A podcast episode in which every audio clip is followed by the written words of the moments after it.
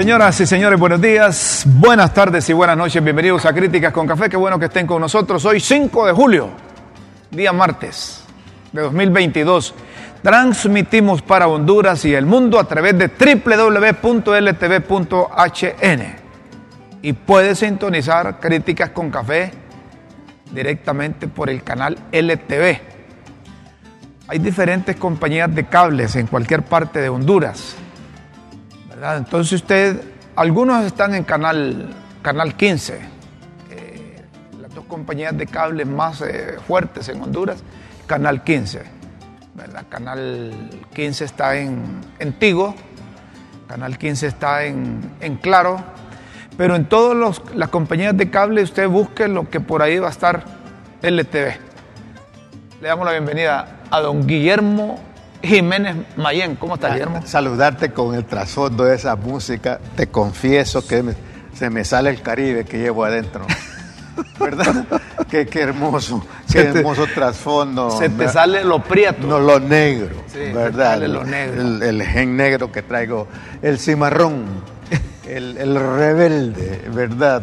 Me, compartían a mí eh, en una ocasión que estuve en Estados Unidos ¿Sí? Que eh, la revolución negra, ¿verdad? Eh, en el mundo, por ejemplo, eh, que en medio de las represiones, el movimiento de los negros, el movimiento corporal, jamás lo han podido reprimir. También las, las formas irregulares del arte en sus distintas manifestaciones, en el deporte y en el vestir. Fue un desafío permanente para los rígidos gerentes eh, de cuello blanco, eh, de gris. ¿Te acordás que antes la gente se vestía formalmente o de blanco, de gris o de azulón? La cultura negra africana vino a desafiar que por qué. Los balones incluso antes eran solo de un solo color, ahora di- diversos colores. Es decir, eh, Pero no, cuando, es hablas de, cuando hablas de diversos los colores, ritmos. cuando hablas de diversos colores no estás hablando del- del- de la multicolor aquella, de, de los colores lésbico, gay, transexual. Es posible, es posible que haya, que haya influencia de, de- de la- del, del- del poder del color, del símbolo. A mí lo que me gusta ver es un paisano negro, de saco azul, camisa roja y pantalón amarillo, que se pone una corbata floreada No, pues sí. y con lentes, con lentes oscuros. No, no, me explico, Sí, esto es, eh, es, es, es una maravilla, pero eh, eh, en la música también, por eso me encanta este, eh, eh, eh, eh, esa gran, ese fondo que ponemos en Críticas con Café que se lo dedicamos a ustedes. Miren, noso- nosotros seguimos preocu- preocupados como preocupados siguen algunos sectores del país porque eh, la crisis por falta de alimentos se está agudizando. Y se está agudizando porque las proyecciones que tenían no estaban incluidos el factor internacional, es decir, la guerra allá en Ucrania. Como dice Guillermo, Rusia, Estados Unidos, aunque yo digo Rusia con Ucrania, ¿verdad? ¿Verdad? Pero que, que- que es, es- es diferente, ¿va? Pero como allá se mete la OTAN y se meten todos los que... La los- que- es instrumento de los gringos, ¿verdad? no te Entonces vos vos decís Estados Unidos, Rusia. Exactamente. Bueno, no, pero yo digo que Eh, son... los gringos son especialistas Yo digo en que Rusia quiere recuperar ese territorio que perdió todo porque ahí tiene gas y tiene un montón de, de, de oleoductos Pero los gringos son, son técnicos, son, son tienen PhD en manipular e instrumentalizar a otros países. ¿no? Pero tanto vos como yo no nos dejamos instrumentalizar por nadie.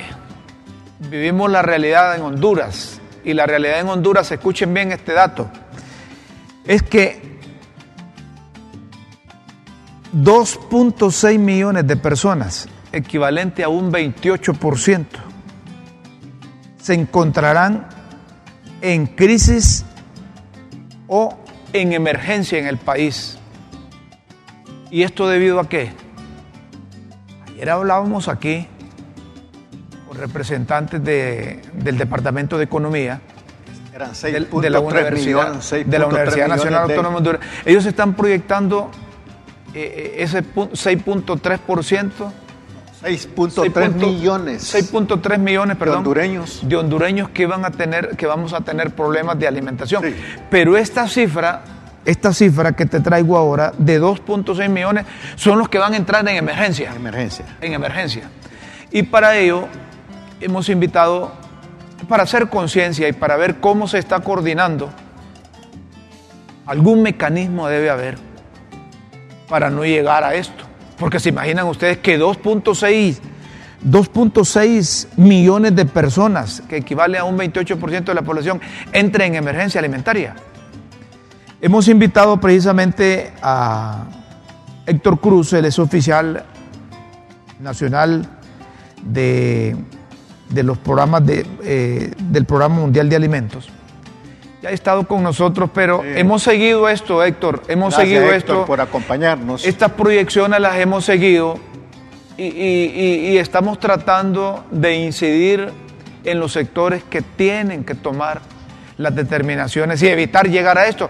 Porque yo no, no, no veo a Honduras con 2.6 millones de hondureños que están en una emergencia, que están en crisis. ¿Qué se puede hacer o qué se ha hecho? Pensando en función del Programa Mundial de Alimentos, coordinando eh, eh, eh, lógicamente con, instituciones del Estado. Gracias por estar aquí en Críticas con Café, Héctor. Bienvenida. Buenos días. Muy buenos días, don Rómulo, don Guillermo. Un gusto saludarles. Mire, de hecho, sí es una, es una situación que se viene agudizando desde hace dos, tres años. no hay que olvidar que Honduras ha sido afectada por diferentes impactos eh, que han sido muy recurrentes en el país. Y, teniendo un poco de historia, ¿no? De lo que ha venido pasando, podemos acordarnos de aquellas sequías que creo que ustedes eh, la tenían muy presente, que recurrentemente se perdían eh, los cultivos en la zona. Luego de esto viene una pandemia con el COVID-19, con impactos profundos en la parte económica, eh, muchas de las personas que se dedicaban al día, a vivir al día, a hacer alguna actividad para poder eh, eh, obtener alimentos, también se vieron afectados con el cierre de estas cosas. Luego tenemos un doble impacto por tormentas tropicales, ETA y OTA. Ahora estamos sufriendo incrementos en precios que son súper severos para el bolsillo del hondureño y que no necesariamente dependen de condiciones de país, sino de condiciones internacionales. Eh, podemos encontrar precios en insumos agrícolas que son terriblemente altos eh, y eso al final del día viene a impactar a aquellas personas que se dedican eh, a la agricultura de subsistencia. Entonces, todas estas variables que se están conjuntando hacen que aún más personas de las que ya estaban en inseguridad alimentaria se sumen eh, a, esta, a esta población que es realmente vulnerable. Eh, las proyecciones eh, de aquí a 50 años es que el cambio climático sea aún más severo, sean más fuertes los impactos y, bueno, es una situación compleja que tenemos en el país. Héctor, y si agregamos esas variables internacionales como precios de combustible, como la crisis de, Ucrania, eh, eh, la economía se está debilitando, hay algunos que proyectan eh, recesión económica, eh, eh, en Centroamérica se está sintiendo por parte de los empresarios, de los industriales, de los inversionistas, que, la economía no está acelerada como, como esperaban ellos. Si, si, metemos todos estos, estos eh, factores externos, ¿cómo va a repercutir en esa proyección de crisis que se hace, que tendrá la población hondureña? son elementos claves. Eh, recordemos que, todo eso va, va conectado. Y mire, Rómulo Guillermo, la cosa es tan crítica que estas emergencias que van desarrollándose eh, de forma lenta tienen impactos severos en, las, en los hogares. eh, porque empiezan a aplicar estrategias para poder afrontar esta falta de alimentos. Lo, lo, que primero se va haciendo en un hogar cuando existe una escasez alimentaria es que se empiezan a adoptar algunas medidas con la parte alimentaria exactamente. Eh, por ejemplo, eh, reducen un poco las porciones de alimento eh, o de repente comen, antes comían tres veces, ahora lo hacen dos o una vez, empiezan a comer alimentos que son menos preferidos, por ejemplo, estamos viendo que a, a falta de maíz, de repente empiezan a usar maicillo, por ejemplo, los adultos también dejan de comer para priorizar con los niños, y estos son como los primeros estrategias de afrontamiento que los hogares empiezan a adoptar, ¿no? Pero a medida esto se va acentuando, eh, se empiezan a aplicar otras estrategias que sí tienen un impacto más en el mediano y en el largo plazo. Por ejemplo, empiezan a vender sus activos productivos, es decir, su herramienta de vida, ¿verdad? Por ejemplo, para citarles un caso, eh, un pequeño productor empieza a vender su asadón, su piocha, su bomba de mochila, y volver a reconstruir estos activos toma tiempo. Eso no es algo que se va a recuperar de la noche a la mañana. Entonces, al perder esa capacidad de poder volver eh, a, recurrir a recursos o accesos, eh, eh, se vuelve un poco más complejo. ¿no? Entonces, las personas quedan, ¿qué voy a hacer ahora? No, no tengo, no tengo mi medio productivo. Entonces, ahí empieza a hacer un trabajo que nuevamente tiene que irse construyendo eh, de a poco eh, y es por eso que nosotros estamos invirtiendo mucho en lo que llamamos resiliencia, eh, hacer esa conexión desde la respuesta de emergencia, que es una primera etapa, que tiene un componente de salvar vidas, pero luego conectar esta población para que se mueva al desarrollo, a la resiliencia, a poder construir medios de vida. Muy probablemente se necesite cambiar el medio de vida, porque ya las condiciones eh, donde regularmente hacían, por ejemplo, siembra de maíz y frijol, ya, ya no se puede. Entonces tendremos que buscar cuáles son las oportunidades de acuerdo al contexto para poder eh, diversificar los medios de vida, por ejemplo, con la introducción de nuevas cadenas de valor, eh, por ejemplo, la introducción de miel, por darles un ejemplo, y algunas otras actividades que se puedan desarrollar, porque, vuelvo y repito, el cambio climático está con nosotros. Tenemos que buscar esa adaptación de los medios de vida para que eh, las familias puedan eh, absorber estos choques que van a continuar en el país. Entonces, el panorama es, es, Hay diferentes variables, como lo mencionaba al inicio, que están eh, conjuntándose y que van a formar una tormenta perfecta, ¿no? Y no solamente en Honduras, es un tema mundial y muy fuertemente para Latinoamérica. Héctor, Héctor, si la agricultura es la cultura del agro, se ha perdido la cultura del agro y qué podemos hacer para recuperar esa cultura. Porque sin la cultura del agro no hay, no hay producción. Y si no hay producción va a haber siempre miseria, siempre hambre. ¿Cómo, cómo recuperar la cultura? del agro. Es decir, sin la cultura del agro no podemos vivir a plenitud en este, en este país. ¿Y cuáles serían esos factores que nos han hecho perder la cultura del agro? Y, nos preocupa. ¿Y, qué podemos hacer para recuperar factores y superar eh, lo existente? Pues? Y nos preocupa más, eh, eh, Guillermo y Héctor, el hecho de que no solo tengan que buscar alimento para la gente, sino que tengan que buscar los medios de producción para que esta gente retorne a la zona donde tradicionalmente vivió. Y eso debe, entiendo yo, debe ser complicado para las organizaciones e instituciones que están trabajando para evitar llegar a ese riesgo y a ese número de población que va a sufrir enormes consecuencias por falta de alimento. ¿Y, qué hacer, y qué hacer Héctor? Perdón que tenemos tantas preguntas. ¿Qué hacer para que nos, nos sintamos orgullosos de ser campesinos, de ser productores? Nos sintamos orgullosos de amar a la madre que es la tierra y a la, a la madre naturaleza que nos sintamos orgullosos de, de, cuidarla, de, protegerla y, y, a la vez de dejarnos alimentar de la misma. Tengo varias preguntas, Héctor, sobre esto porque... Y tú que eres especialista, ayúdanos, hermano. Bueno, mire, eh, yo quiero resaltar los puntos que ustedes tocaron. Eh, mencionaron cuidar. Yo creo que eso es fundamental para poder eh, empezar a construir nuevamente la parte agroalimentaria.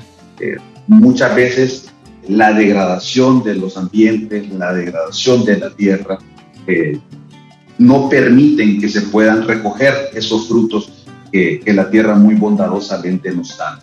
Creo que esa es una parte fundamental y que hay que hacer mucha incidencia y trabajar en este capital ambiental que tienen eh, las comunidades en Honduras. Eh, yo también eh, quería recordar hace muchos tiempos, por ejemplo, el tema educativo. Recuerdan ustedes que dentro de las escuelas inclusive se, se formaba un poco la parte de, la parte productiva, la parte de enseñar. teníamos el famoso arriate, ¿te acuerdas, Héctor? Exactamente. uno lo cuidaba. Exactamente, el tema del huerto escolar. Eh, y habían estos elementos que, que, de alguna forma eh, incidían ¿no? un poco en la, en, la mente de las personas. También eh, en la parte tecnológica, que creo que me parece que hay que utilizarla de forma eh, que nos puede ayudar a tomar decisión. Eh, ahora la información es clave, ¿no? Tenemos que, empezar a ver cuál es el comportamiento eh, climático en la zona donde yo vivo. A, mí ya no me sirve conocer cuál es el pronóstico de lo que está pasando en un área grande, sino realmente ocupo saber qué está pasando en mi hogar, en mi comunidad, en mi zona, las zonas productivas. Y, eso es parte de la información. También se necesita muchísimo acompañamiento técnico eh, para las comunidades, para, para, para, para utilizar esos, esas tecnicidades ¿no? tienen que utilizar al momento de la, de, de, la, siembra, de la cosecha, del mantenimiento, la post cosecha inclusive es necesario verla en ese sentido.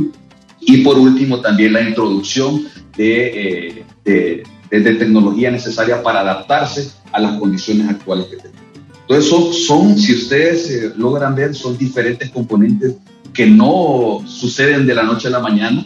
Eh, se requiere mucho trabajo, mucho acompañamiento y obviamente eh, la visión es al mediano y a largo plazo. Héctor, ¿cuál es la situación que viven nuestros compatriotas en el corredor seco cuando estamos ya en el mes de, de julio y las proyecciones de crisis estaban para este mes y, para el próximo que viene. ¿Cuál es la real situación que atraviesan nuestros compatriotas? Pensando en función de, posibles siembros, de alimentación, de herramientas de trabajo. Y la pregunta aquí clave es, ¿hay presencia o no del gobierno de la República en esa zona? Mire, eh, de hecho, la situación en el corredor seco del país eh, nosotros habíamos estado tomando alguna información eh, y muchas de las personas habían tomado la decisión inclusive de no sembrar. Uno, porque los precios de los insumos agrícolas estaban muy caros, siguen estando caros. Eh, muy importante también la labor que hizo el gobierno a través de la Secretaría de Agricultura y Ganadería proveyendo bonos tecnológicos, ¿no? donde estaba la parte de los insumos agrícolas, que es un apoyo fundamental para los pequeños productores, pero, pero las personas eh, no tienen la suficiente capacidad económica para, para, para sembrar, ¿no? Entonces ese es un tema que a nosotros nos tenía eh, monitorizándolo muy de cerca eh, por la reducción en el área que ya se venía viendo desde hace unos años atrás, porque el invierno de primera para este ciclo no era muy adecuado. Ahora estamos teniendo eh, bastante lluvia en el país, pero son condiciones muy puntuales por algunos eventos que están sucediendo, pero eh, digamos que el, invierno de primera eh, en los años anteriores no había sido muy buena. Entonces, la decisión de las personas de no sembrar, porque decían, ok, voy a perder esto, mejor no lo hago, ya van generando algunos componentes de que pueda haber un problema de, inseguridad alimentaria. estamos ahorita trabajando también muy de cerca con el gobierno a través de la Unidad Técnica de Seguridad Alimentaria y Nutricional para evaluar los daños que se puedan causar en las cosechas, pero en este momento todavía es muy temprano para poder dar una cifra del impacto real de la primera cosecha. Pero estamos monitoreando y, recolectando información para poder eh, dar una decisión informada y que sobre todo las acciones de respuesta vayan orientadas a atacar las causas raíces, ¿no? no eh, la parte eh, de emergencia, sino las causas raíces de estos problemas para que puedan tener una visión de, de, más a largo plazo, una construcción más resiliente.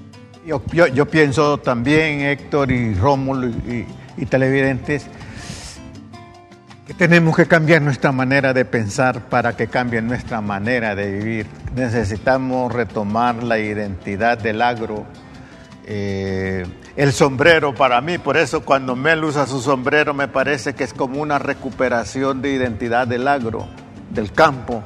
Hay campesinos que ya se avergüenzan del sombrero. Pero Mel produce. Eh, ojalá.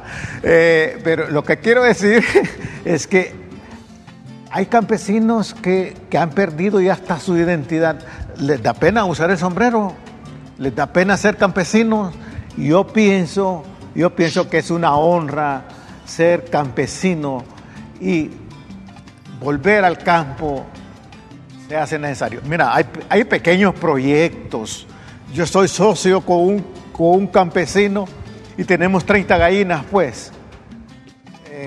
Y, el otro día me fui a un, a, un lugar que aquí se llaman los planes de la paz y compré seis libras de chinapopo. Vos sabés qué es el chinapopo. No, no lo conozco. El, chinapopo es, un frijol grande que lo cultivan los indígenas, ah. ¿verdad? Y que te da permanentemente. Es decir, que no es como nosotros, el frijol corriente, sino bueno, pero me parece que pequeños proyectos Héctor, ya vamos son alternativas. Ya vamos a, tener tiempo aquí nosotros para aprovechar a Héctor, para que hagamos una conclusión nosotros, pero aprovechamos a Héctor que está conectado para preguntarle no solo por el corredor seco, sino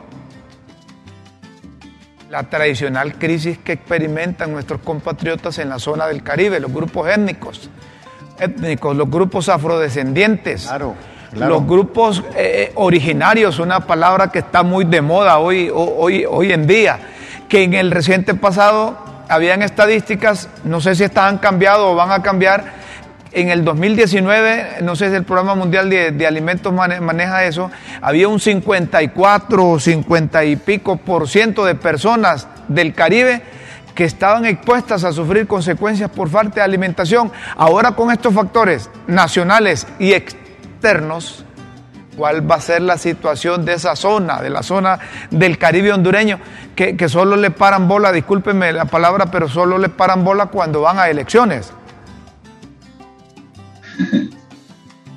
No, eh, mire, para nosotros eh, un elemento que está inserto en, en, el ADN de Naciones Unidas, particularmente en el PMA, es no dejar a nadie atrás. Ese dejar no a nadie atrás significa poder hacer un análisis integral eh, de todas estas zonas. la parte eh, indígena, afrodescendiente, pueblos originarios, eh, son de muy, muy, muy, muy especial atención para nosotros. en la zona de la Mosquitia, por ejemplo, ahorita que recientemente tuvo algunas inundaciones muy fuertes, pudimos responder como PMA con entregas alimentarias para 1.500 familias que van a estar llegando a esta zona. Eh, por ejemplo, para la parte afrodescendiente estamos trabajando muy de cerca en empoderar y generar cadenas de valor, de valor eh, por ejemplo, en, la, en la comunidad de eh, Nueva Armenia, donde estamos apoyando a un grupo de mujeres muy interesante, su capacidad para producción de una panadería con panes tradicionales, eh, con una calidad importante, eh, fortaleciéndoles con, con hornos, eh, con capacidad de venta. Entonces, para nosotros siempre es muy necesario poder darle ese, esa visión ¿no? de, de, los pueblos originarios y también déjeme recordarle que el enfoque en el corredor seco continúa como un tema muy importante, pero ahora se han sumado las zonas urbanas no hemos eh, hablado mucho en la parte mediática de la inseguridad alimentaria en las zonas urbanas, pero existe un tema muy importante, existe el tema de nutrición que es clave de poder abordarlo. No el tema de nutrición, sino de malnutrición, donde también tenemos temas de sobrepeso, obesidad. Eh, y, hay muchos componentes que, la dinámica en los pueblos urbanos eh, es, diferente, pero que sí es un tema que hay que, que hay que profundizar aún más, la seguridad alimentaria en contexto urbano. Solo una última pregunta. Las mujeres, los niños, los adultos mayores son los que mayor sufren la consecuencia. ¿Hay coordinación del Programa Mundial de Alimentos con el Gobierno de la República para evitar eh, mayor repercusión, repercusión negativa en cuanto a la alimentación, la nutrición y todo el desarrollo normal de un ser humano? Sí, por supuesto, por supuesto. Eh, nosotros tenemos intervenciones eh, muy fuertemente en la parte nutricional, estamos colaborando muy de cerca con la Secretaría de Salud. Eh, dentro de nuestros programas de resiliencia también el componente de nutrición es transversal. durante las emergencias inclusive el enfoque de nutrición es como un punto bastante central, el tema de las mujeres embarazadas, adultos mayores, niños, como, como grupos más vulnerables también tienen un tratamiento especial. Eh, y la colaboración con el gobierno es continua. Eh, recordemos que nosotros estamos para complementar esos esfuerzos, para fortalecer eh, las intervenciones del gobierno para que puedan ser mucho más efectivas, que puedan llegar a las personas que realmente lo necesitan. Y todo este componente de coordinación es fundamental. también creo que, que, es muy importante el marco de trabajo, no la estrategia en el cual nosotros podemos insertarnos para poder apoyar al gobierno, eh, es, es, parte de nuestro, nuestro día a día. Eh, yo creo, Rómulo, Guillermo, decirles de que, de que estamos siempre tratando de fortalecer y recordemos también, ¿no? Hambre cero para el 2030 es un objetivo de país en el cual nosotros también estamos muy comprometidos como PMA para poder fortalecer y poder apoyar al gobierno a lograr este objetivo que sería eh, una granito en el país poder lograr antes cero para 2030. Muy bien, gracias Héctor. Y, gracias Héctor. Y agradecemos a nombre del pueblo hondureño el trabajo que realizan ustedes, que no han dejado de la mano a la población más necesitada. Y esto hay que resaltarlo porque mientras nosotros aquí en el centro decimos, mientras en, la, en la zona urbana estamos hablando de otras cosas que no tienen nada que ver con alimentación, con nutrición o con desarrollo normal del ser humano, el Programa Mundial de Alimentos no ha dejado de trabajar en zonas vulnerables, en zonas eh, pobres, en zonas eh, abandonadas, aisladas, casi discriminadas por el gobierno. Gracias Héctor Cruz, oficial del Programa Mundial de Alimentos, por estar con nosotros en Críticas con Café. Reiteramos nuestro, nuestra gratitud a Héctor. Pero yo, yo, quisiera compartir cuatro elementos así rápidamente que son causales para la pobreza según estudios. Primero, la ignorancia. Tenemos que combatir de raíz a la ignorancia. Mejorar la educación, de acuerdo. Mejorar la educación. Segundo, el vicio. El vicio, tú puedes ser muy trabajador, pero si eres viciado y eres ignorante, te quebraste. Ignorante con guaro, con marihuana, con cocaína, el con vicio. alucinógenos y tanta droga. Tercero, la pereza. O sea, las voluntades paralizadas, que todo le vale, ¿verdad? Es otra causal para la miseria. Y cuarto, la corrupción. Aplicando una ley pedagógica, la ley de repaso causales de la pobreza. Vicio, ignorancia. Pereza y corrupción. Pereza y corrupción. Propongamos alternativas como ser una educación integral así y productiva. Volvamos a fortalecer la cultura del agro. Una vez me dijo el banquero y político don Jorge Hueso Arias hace como 30 años, paguemos a los padres de familia que no tienen recursos para que puedan mandar sus hijos a la escuela. Y en periodos de 12, 15, 20 años, el nivel de educación del país va a mejorar. Consecuentemente vamos a mejorar otros factores, porque un país analfabeta es sinónimo de atraso. Es sinónimo de siempre tener el brazo extendido para ver quién nos va a ayudar. Y condicionan la ayuda y nos exponen también a nivel nacional e internacional con todo lo que debemos de dar para que nos puedan ayudar. Entonces, apostemos por la educación. Apostemos por la educación. No es tarde para hacerlo. Una educación integrativa, ¿verdad? Correcto. Que se incorpore en todos los sectores y que hablen el mismo lenguaje, todo lo que tienen que ver con, con el kinder, con educación primaria, educación secundaria, educación universitaria y coordinar con la necesidad de recursos humanos que, tiene, que tiene profesionales que creen que las sandías las produce en la palmera o que están arriba, ¿verdad?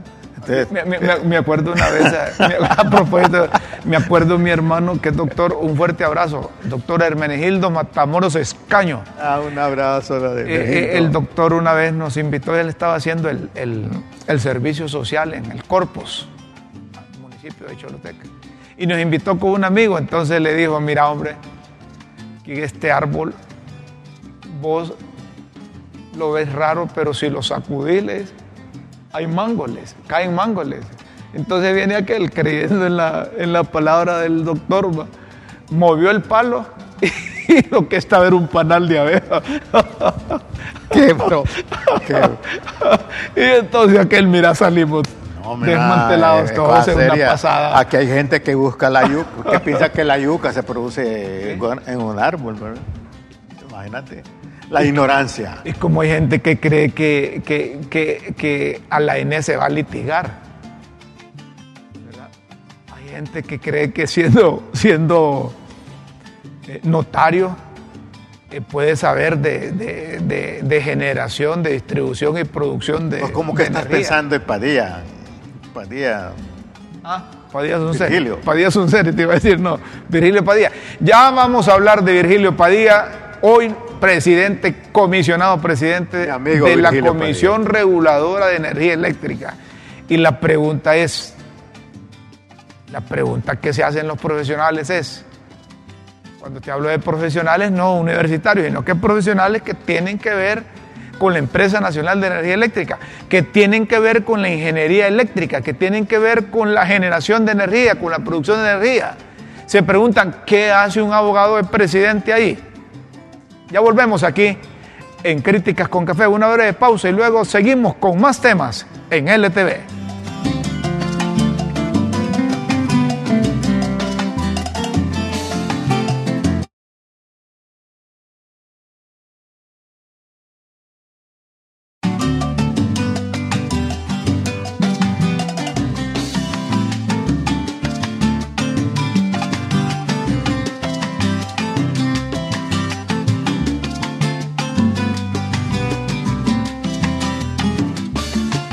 Seguimos, señoras y señores, y le damos la bienvenida a Doña Chila.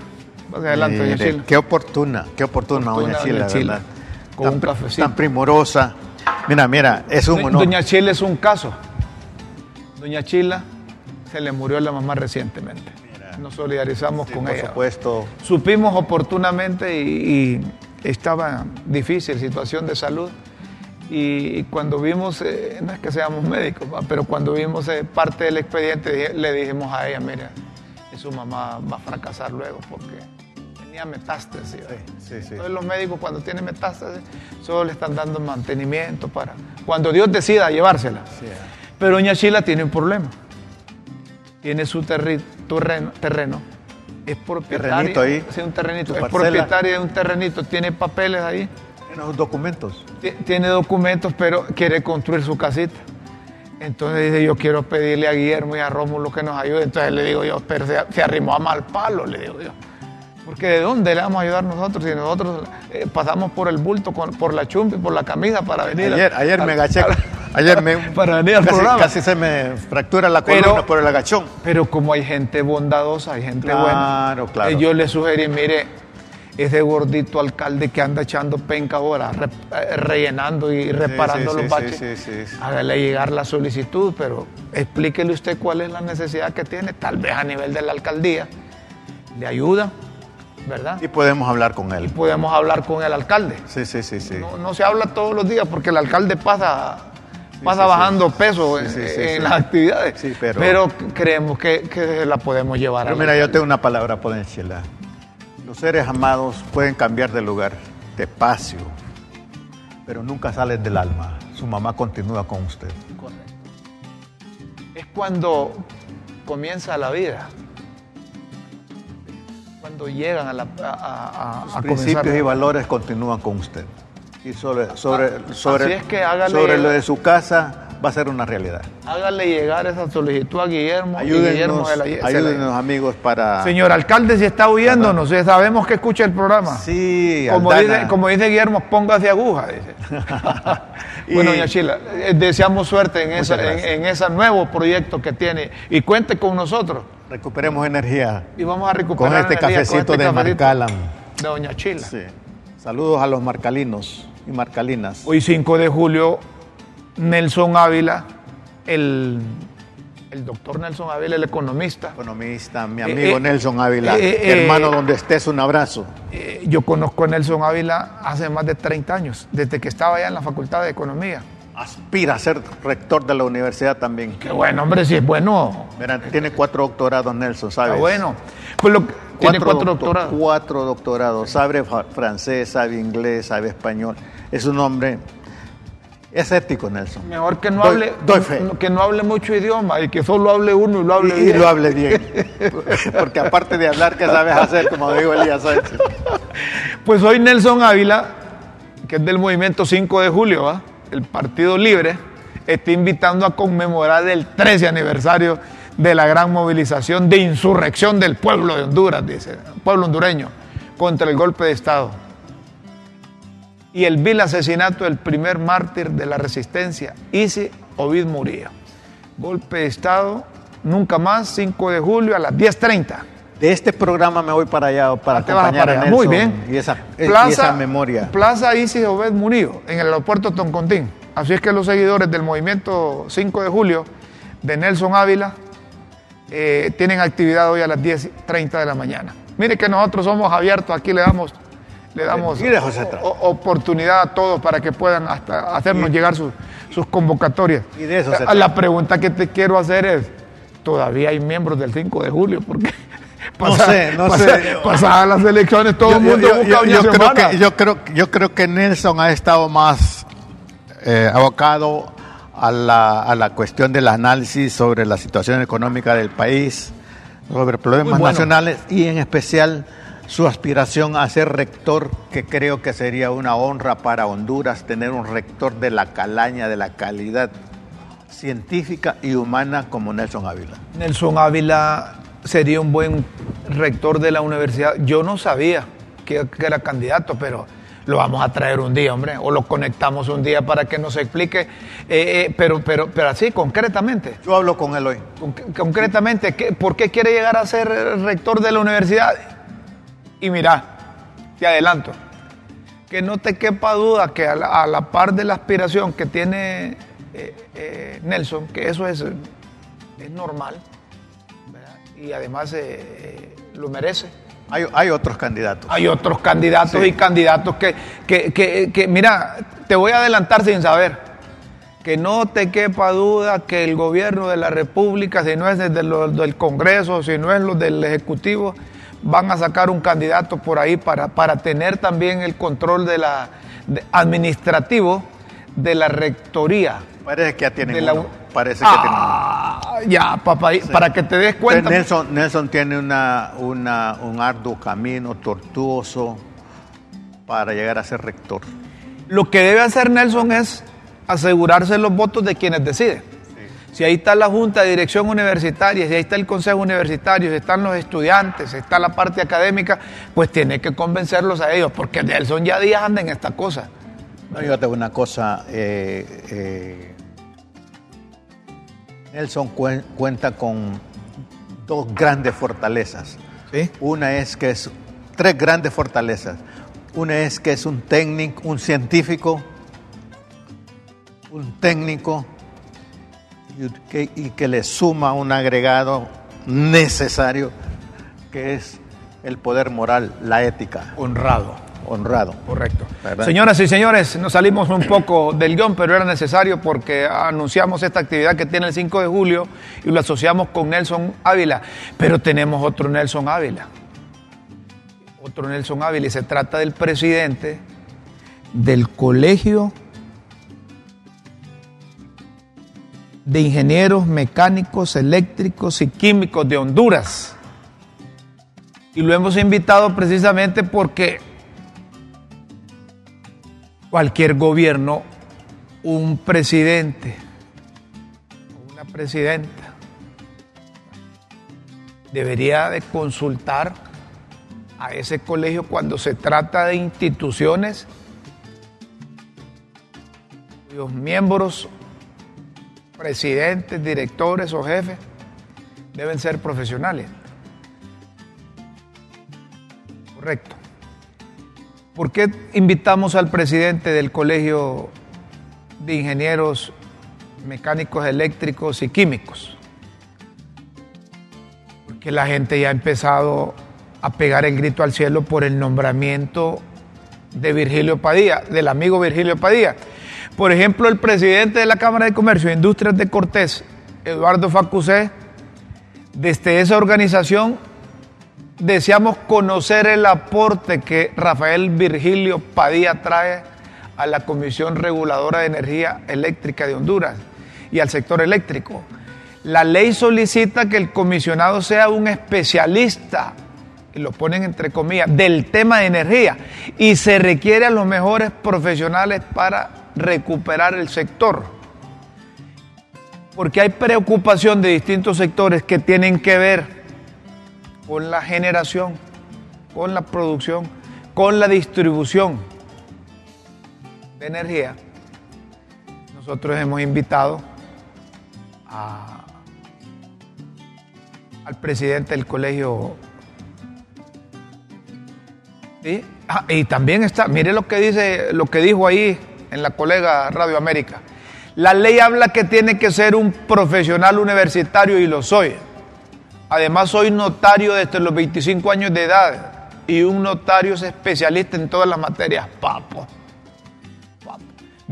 Bueno, pero eso de que dice Virgilio que un notario es especialista en todas las materias, yo quiero entrar preguntándole a Nelson Ávila, quien es presidente del Colegio de Ingenieros Mecánicos Eléctricos y Químicos de Honduras. Un notario, discúlpeme, pero que le pregunte así frontalmente, ingeniero, un notario sabe de esa cosa de, energía. O es igual que nosotros, que solo, de energía solo sabemos apagar y encender la luz. un, placer, saludarlo, ingeniero. Buenos Gracias, días. ingeniero, por atendernos. Eh, buenos días, buenos días.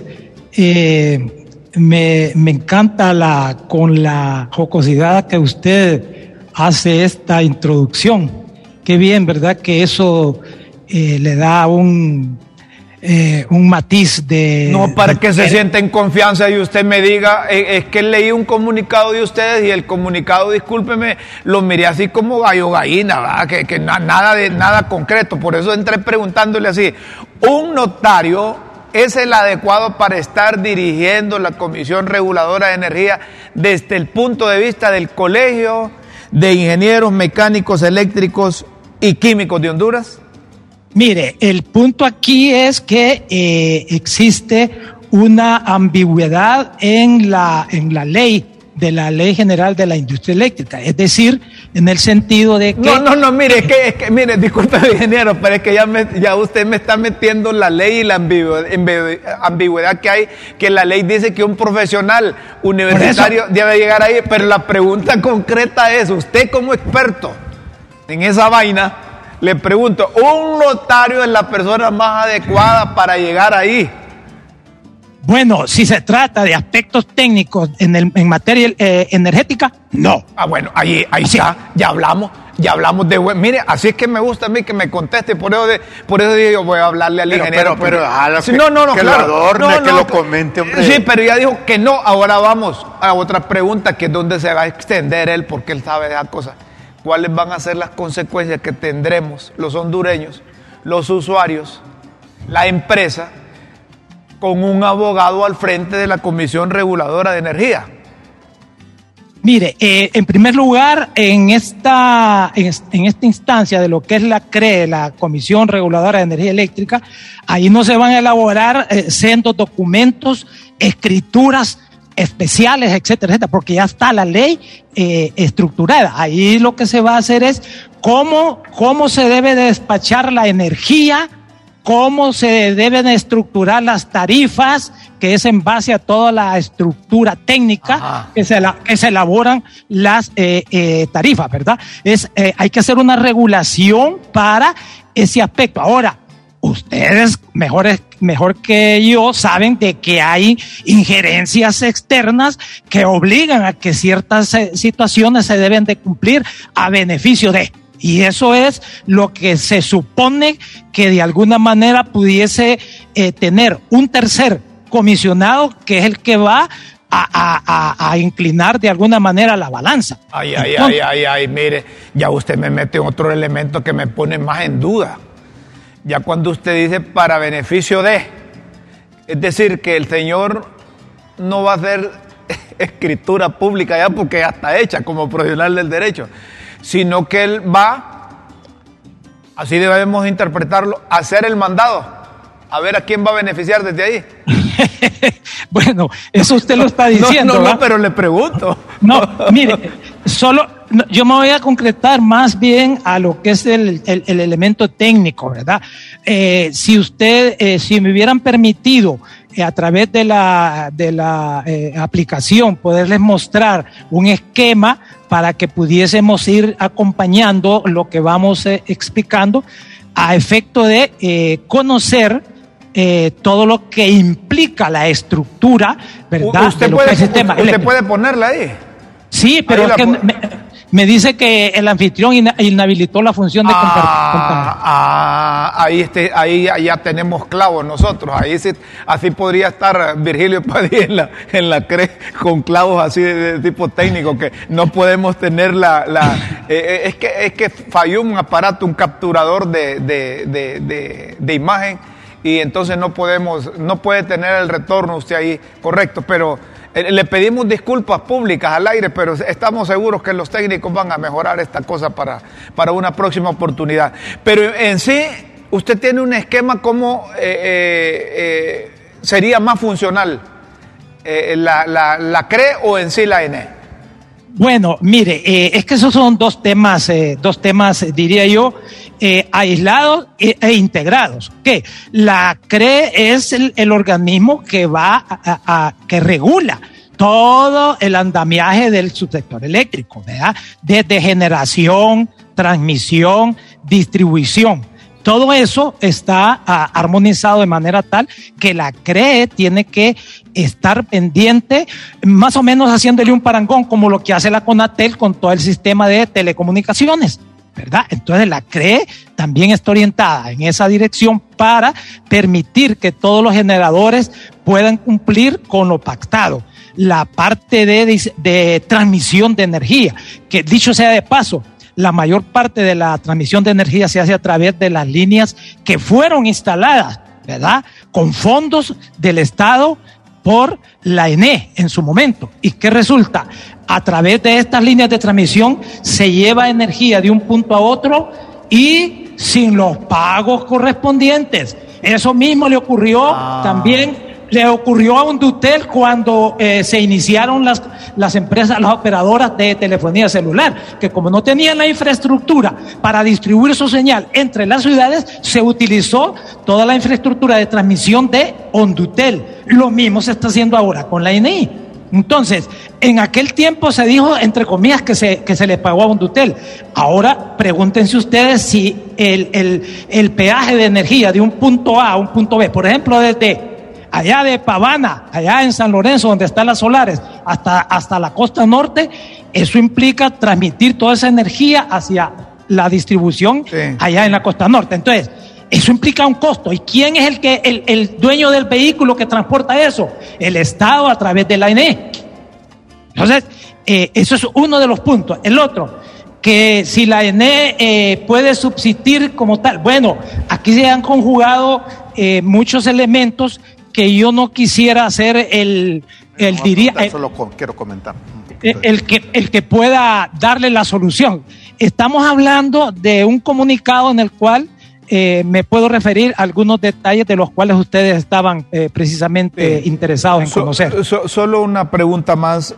¿Ustedes creen que sería idóneo que cualquier gobierno que llegue a asumir los la, conducción del país consulte al, colegio de ingenieros que usted preside antes de nombrar personas en, en esos cargos? Digo, porque mire, allá tenemos en Hondutel, tenemos a Carlos Montoya, y entonces Carlos Montoya, ¿qué sabe de telecomunicaciones? Aunque fue presidente del Congreso, pero ¿qué sabe de telecomunicaciones? Solo contestar el teléfono, igual que nosotros. Virgilio Padilla va a la CRE y lo que sabe es encender y apagar la luz, igual que nosotros. Entonces, eh, ¿creen que sería, tendríamos mejor resultados si les consultaran a ustedes el nombramiento de estas personas?